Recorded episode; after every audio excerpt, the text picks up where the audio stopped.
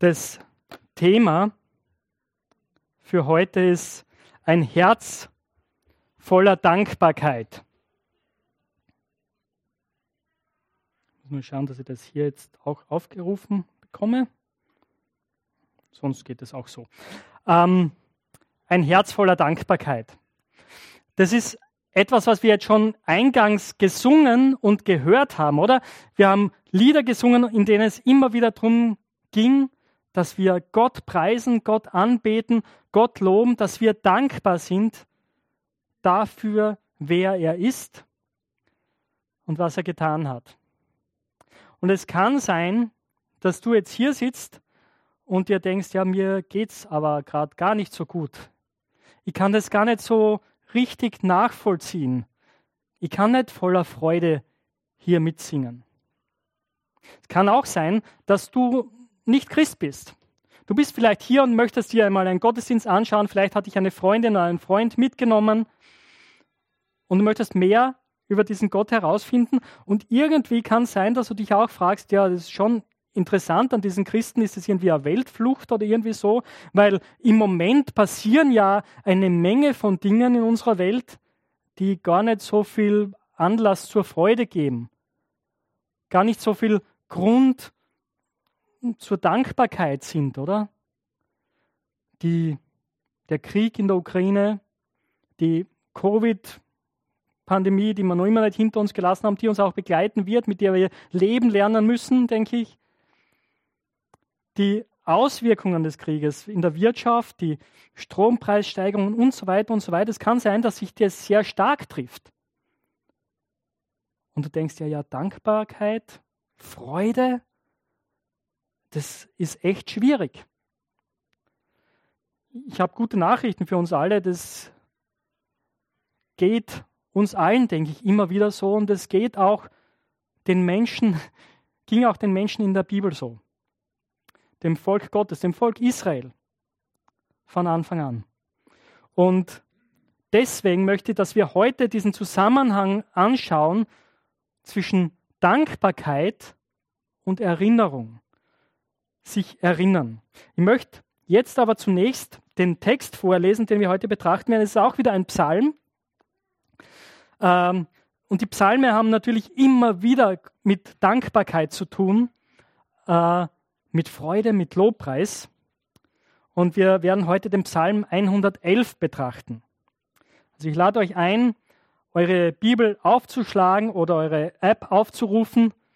Äh, könnt zunächst zuhören, aber es ist dann gut, wenn ihr die Bibel offen vor euch habt, damit ihr mitschauen könnt. Ich lese Psalm 111. Halleluja! Ich will dem Herrn von ganzem Herzen danken, im Kreis der Aufrechten und seiner Gemeinde. Groß sind die Taten des Herrn alle, die sie lieben, erkunden sie gern. Pracht und Schönheit umgeben sein Tun. Und seine Gerechtigkeit steht fest für immer. Feste hat er bestimmt, die an seine Wunde erinnern. Reich an Gnade und Barmherzigkeit ist der Herr.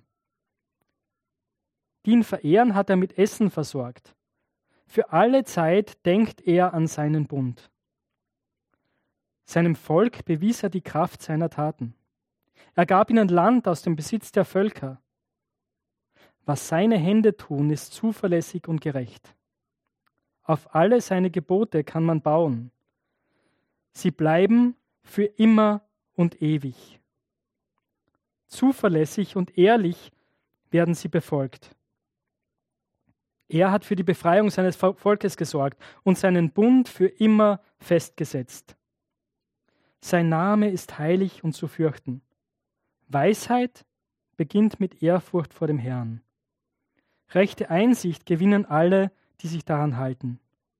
Das Lob seiner Taten bleibt für immer bestehen.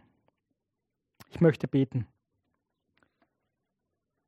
Herr unser Gott, wir danken dir für dein Wort, durch das du zu uns redest. Danke, Herr, dass du dich offenbart hast als der ewige Gott, der Schöpfer des Himmels und der Erde, unser Retter, unser Vater.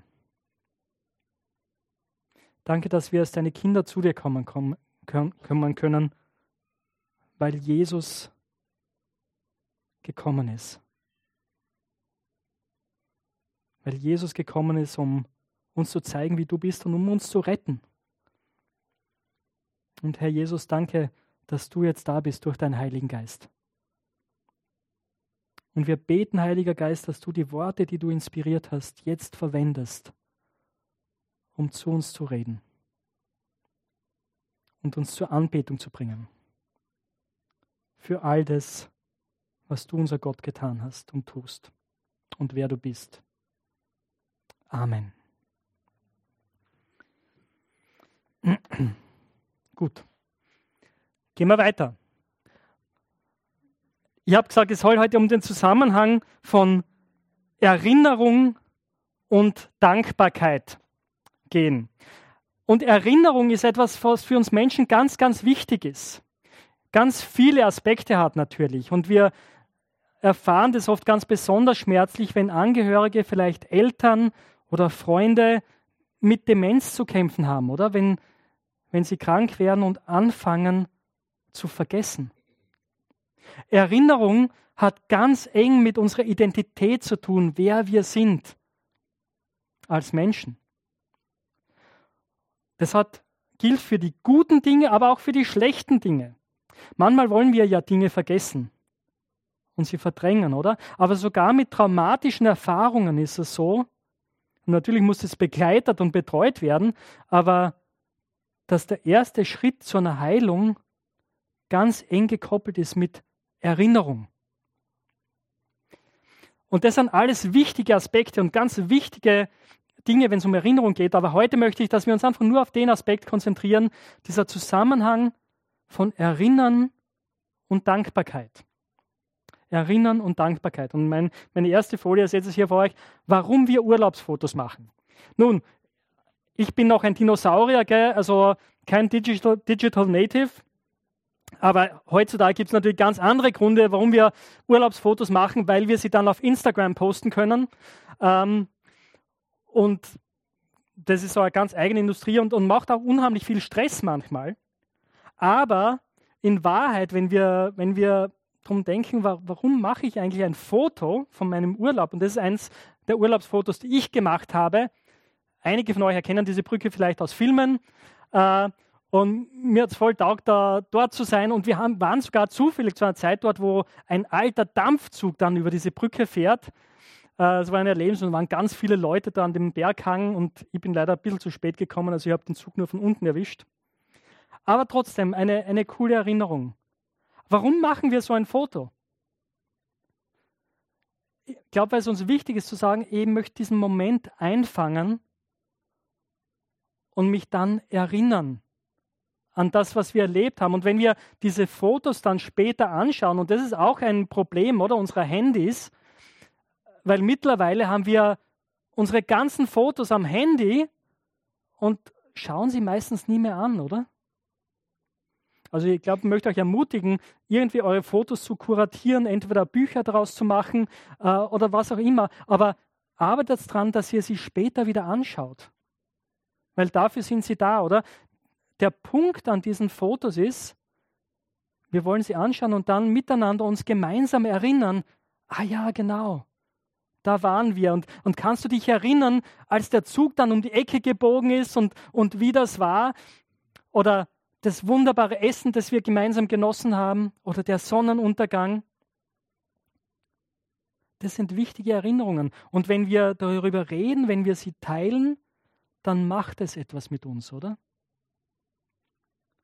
Diese Erinnerungen sind wichtig. Und deswegen möchte ich sagen, erinnere dich. Erinnere dich an diese schönen Momente, an diese guten Momente, die Gott dir geschenkt hat. Und dieses Prinzip, erinnere dich, ist nicht nur so ein allgemeines Prinzip, sondern es ist ein ganz, ganz wichtiges Prinzip in der Bibel, das uns in der Bibel begegnet von Anfang der Bibel bis ans Ende. Immer wieder begegnet uns dieses Prinzip, erinnere dich, dass Gott zu seinem Volk sagt, dass Gott zu den Leuten sagt, die er errettet hat, erinnert euch. Und es beginnt in den Mosebüchern immer wieder im fünften Buch Mose zum Beispiel, dass Mose, das fünfte Buch Mose ist eigentlich eine lange Predigt. Eine lange Predigt, die Mose hält, kurz bevor er stirbt und bevor das Volk in das Land zieht, das Gott ihnen versprochen hat. Und immer wieder in diesem Buch werdet ihr diese Worte finden. Erinnert euch, wie der Herr das und das getan hat. Erinnert euch, erinnert euch daran, was Gott getan hat. Und es geht weiter im Alten Testament und die Psalmen äh, sind, in den Psalmen finden wir viele, viele Beispiele davon und Psalm 111 ist eins dieser Beispiele, wo diese Erinnerung praktiziert wird. Wir finden ganze Psalme, die eigentlich die Geschichte, wie Gott sein Volk errettet hat, nacherzählen. Und vielleicht denkst du dir manchmal, wenn du die liest, ah, aha, das ist aber komisch, meine, das kenne ich ja schon, das steht ja schon vorher im zweiten Mose, also wieso muss ich das hier noch einmal lesen? Aber der Punkt ist einfach der, dass die Schreiber dieser Lieder gesagt haben, es ist so wichtig, dass wir uns erinnern, dass wir daraus ein Lied machen und dass wir das miteinander singen. Deswegen ist es auch uns hier in der Gemeinde so wichtig, dass wir, wir singen schon auch Lieder, oder? Dass es gut ist, Gott anzubeten und dass wir uns freuen und so, wo, wo wir die Gefühle auch ein bisschen beschreiben, die wir haben. Aber wir singen auch ganz viele Lieder, die davon sprechen, was Gott getan hat. Wer er ist, die von seinen großen Taten erzählen, die uns helfen, uns zu erinnern. Und das finden wir dann natürlich auch im Neuen Testament und wir werden das heute auch praktizieren im Abendmahl. Wir werden uns miteinander erinnern, was Gott getan hat in Jesus Christus. Also dieses Prinzip, erinnere dich, ist ganz, ganz wichtig für unser Leben als Christen dass wir uns daran erinnern, was Gott getan hat. Und das finden wir hier auch in diesem Psalm. Ähm, und wenn ihr reinschaut, findet ihr das in, Vers 4, wo hier in dieser Übersetzung in der Basisbibel steht, Feste hat er bestimmt, die an seine Wunder erinnern.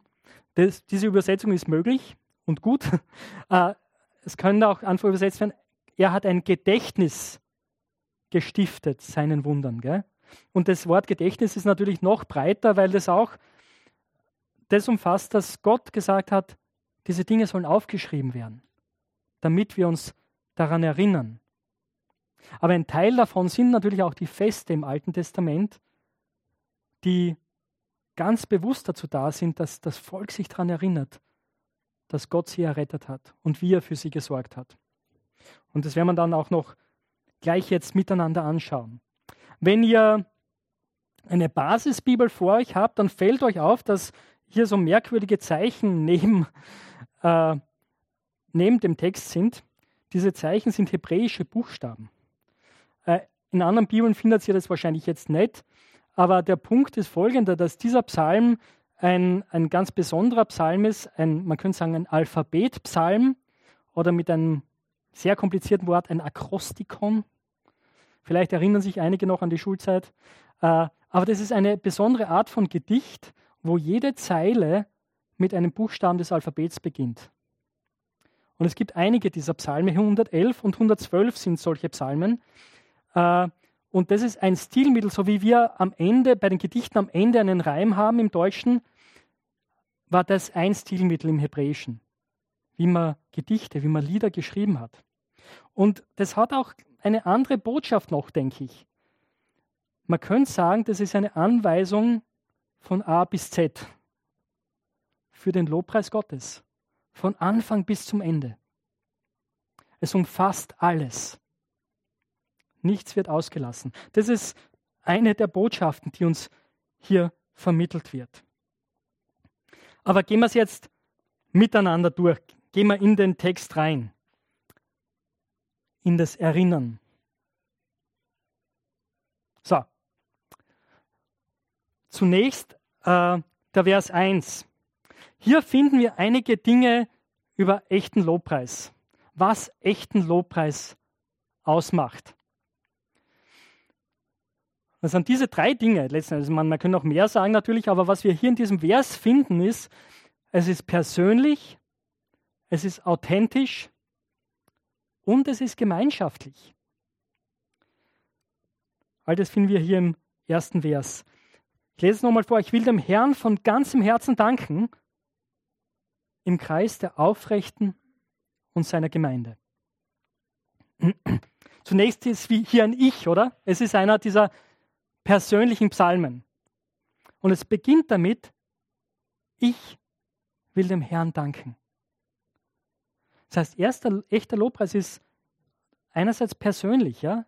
Es hat was mit mir zu tun. Und ich bin eingeladen, das zu tun. Das zweite ist, es ist authentisch. Ich will dem Herrn von ganzem Herzen danken.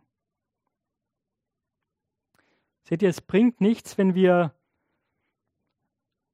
die Worte einfach singen, wenn wir vielleicht die Hände heben oder wie auch immer wir das machen, ja, je nach Tradition und persönlicher Neigung. Aber mein Herz ist nicht dabei. Und hier ist jetzt wichtig, da geht es nicht, nicht einfach um Gefühle. Man, Gefühle sind auch wichtig und Gefühle machen uns auch aus als Menschen, aber das Herz ist mehr. Und das ist manchmal ein bisschen komplex, weil manchmal, muss ich euch sagen, komme ich hierher und ich fühle mich nicht danach, Gott zu loben. Eben, weil mich Dinge beschäftigen, weil Dinge da sind, die mich vielleicht niederdrücken. Aber manchmal ist es eine Willensentscheidung.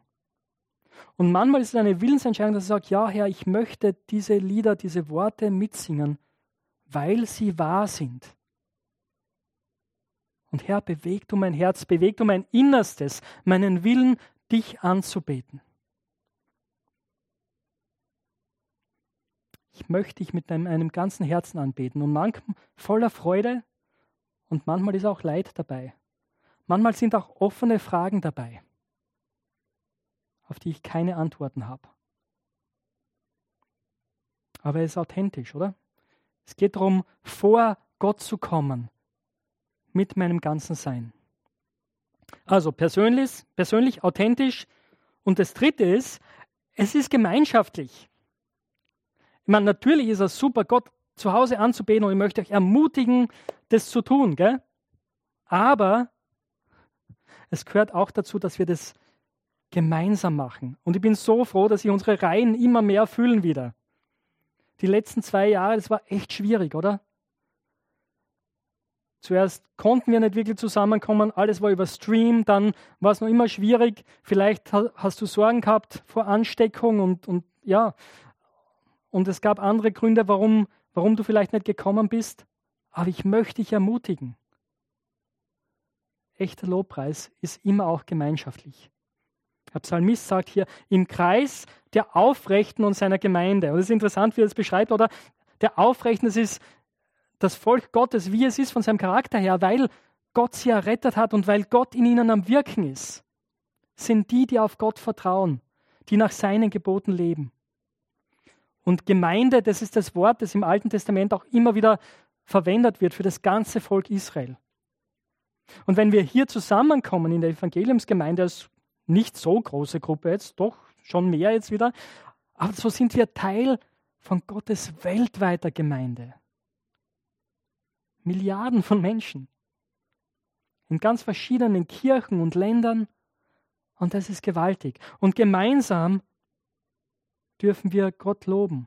Und du darfst hierher kommen, um mit Brüdern und Schwestern gemeinsam Gott zu loben, ihn anzubeten. Und die möchte ich ermutigen, zu sagen, ja, ich möchte es zu einer Priorität in meinem Leben machen. Wirklich am Sonntag in Gottesdienst zu gehen. Und wenn du Freunde hast, die auch hier zur Gemeinde gehören, wo du, wo du weißt, die haben im Moment noch Bedenken, in den Gottesdienst zu kommen, welcher Art auch immer. Ermutig sie. Lad sie ein, hey, komm doch wieder. Du fehlst uns. Deine Stimme fehlt im Lobpreis. Also Lobpreis ist, Lobpreis ist persönlich, authentisch, gemeinschaftlich. Das lernen wir hier in dem ersten Vers. Gehen wir weiter.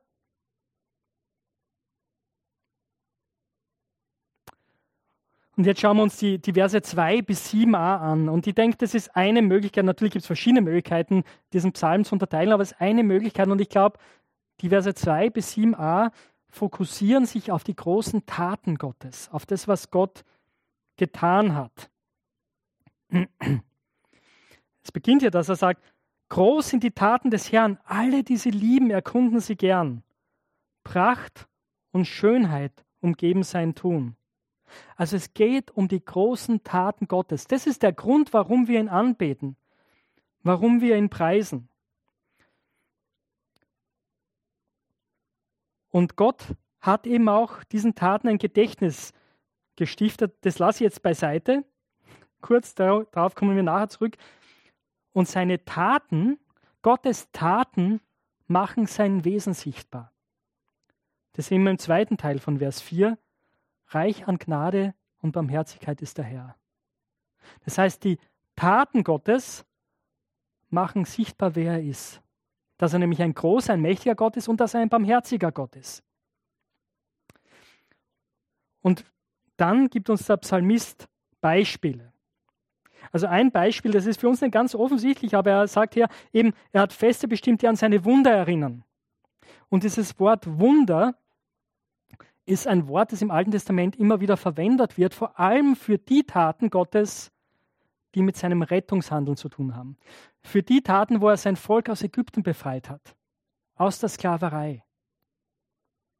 Und das ist ja, natürlich abgesehen von der Schöpfung, auch wenn wir die Schöpfung ansehen, sehen wir, wie groß Gott ist, gell? aber Gott offenbart sich vor allem auch als Retter. Als der, der sein Volk rettet. Das war für Israel damals wahr und das ist für uns heute genauso wahr. Das ist das Zentrum unserer Anbetung, oder? Warum beten wir Gott an? Weil er uns in Jesus errettet hat. Weil Jesus unser Retter und Herr geworden ist und dadurch können wir zu Gott Vater sagen. Das ist das Zentrum unserer Anbetung. Gottes große Rettungstaten. Und dieser Text ist in einer Weise irgendwie so wie ein, ein Text im Internet. Ihr kennt es. Äh, da gibt es immer so Textpassagen, die sind meistens blau unterlegt. Gell? Das ist, man nennt es Hypertext. Und was dann passiert ist, wenn du die anklickst, dann kommst du plötzlich zu einem anderen Text. Und genauso müssen wir hier bei diesem Psalm denken. Also eben dieses Wunder zum Beispiel ist ein so ein Wort, wo man dann denkt, so, ah ja, genau, wie Gott sein Volk errettet hat. Und vielleicht können wir dann zurückgehen ins zweite Buch Mose und nochmal nachlesen. Was hat Gott getan? Gott hat sein Volk errettet. Was ist das nächste, was er getan hat? Vers 5. Die ihn verehren, hat er mit Essen versorgt. Für alle Zeit denkt er an seinen Bund. Und der Psalmist denkt, geht jetzt in seinem Kopf weiter, geht in seiner Erinnerung weiter und auch in der Erinnerung des Volkes, nachdem Gott das Volk aus Ägypten befreit hat, hat er sie durch die Wüste geführt. Und in der Wüste hat er sie mit Essen versorgt. Das ist großartig, oder? Gott versorgt sein Volk.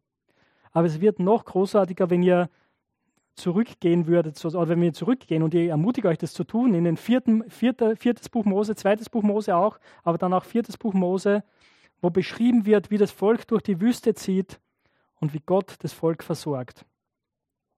Weil, was wir da nämlich erleben ist, wir würden ja denken, ah, das war, sie haben Gott vertraut und es war alles super und Gott hat sie versorgt gell? und sie wachsen immer mehr im Glauben. Leider nein.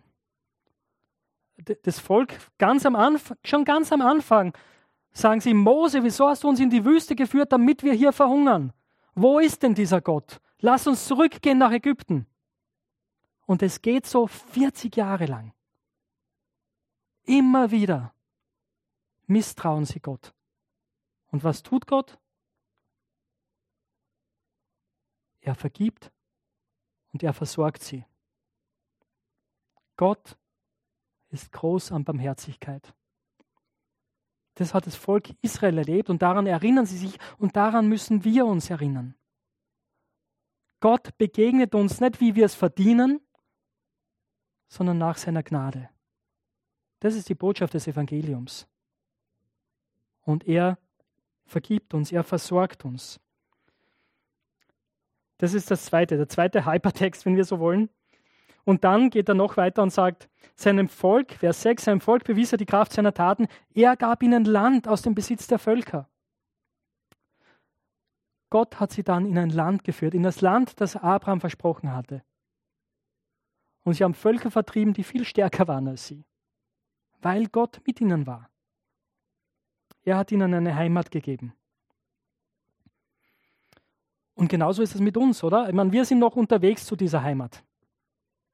Wir sind noch unterwegs, aber wir wissen, dass diese Heimat mit Sicherheit auf uns warten wird. Der Gott, der treu ist, der all diese Dinge getan hat, wird auch uns ans Ziel bringen. Warum? Vers 7, was seine Hände tun, ist zuverlässig und gerecht. Gottes große Taten. Das ist der Grund, warum wir ihm danken, warum wir ihn anbeten. Auch in Zeiten, wo es uns vielleicht nicht gut geht. Aber da ist es wichtig, dass wir uns erinnern, was Gott schon getan hat. So, gehen wir weiter. Gottes gutes Wort. Die Verse 7 bis 10. Vers 7b, auf alle seine Gebote kann man bauen. Sie bleiben für immer und ewig. Zuverlässig und ehrlich werden sie befolgt.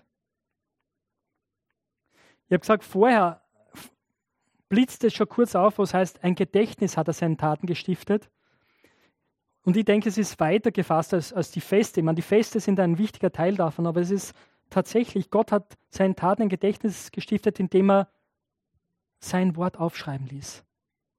Und dadurch haben wir Zugang, oder, zu den großen Taten Gottes. Durch das Wort Gottes inspiriert vom Heiligen Geist. Und in diesem Wort finden wir die Gebote Gottes, fand das Volk Israel die Gebote Gottes. Die Offenbarung seines Wesens, wer Gott ist und was es bedeutet für die, die ihm nachfolgen, mit ihm zu leben. Wie wir ein Leben führen, das Gott ehrt und letzten Endes uns erfüllt. Darum geht es hier. Und diese Gebote sind für immer und ewig. Die sind nicht kulturell bedingt. Manchmal ist die Anwendung kulturell bedingt, ja. Das ist auch wichtig und braucht manchmal ein bisschen Arbeit, aber die Offenbarung von Gottes Wesen, seinem Willen, die bleibt bestehen. Und es geht darum, dass wir sie befolgen, dass wir nach ihnen leben. Warum? Weil Gott eben für die Befreiung seines Volkes ge gesorgt hat und seinen Bund festgesetzt hat. Gott hat einen Bund geschlossen mit seinem Volk. Damals mit dem Volk Israel und mit uns heute. Und wir haben die Bundeszeichen hier vor uns. Und darauf vertrauen wir und danach wollen wir leben. Und der Psalm endet damit dann, dass der Psalmist uns noch einmal aufruft und sagt, hey, ein weises Leben, ein gutes Leben beginnt damit, Ehrfurcht vor Gott zu haben. Das bedeutet, ihn anzuerkennen als Gott, wer er ist, ihn zu lieben, ihn zu suchen, über seine Taten nachzudenken, nach seinem Wort zu leben.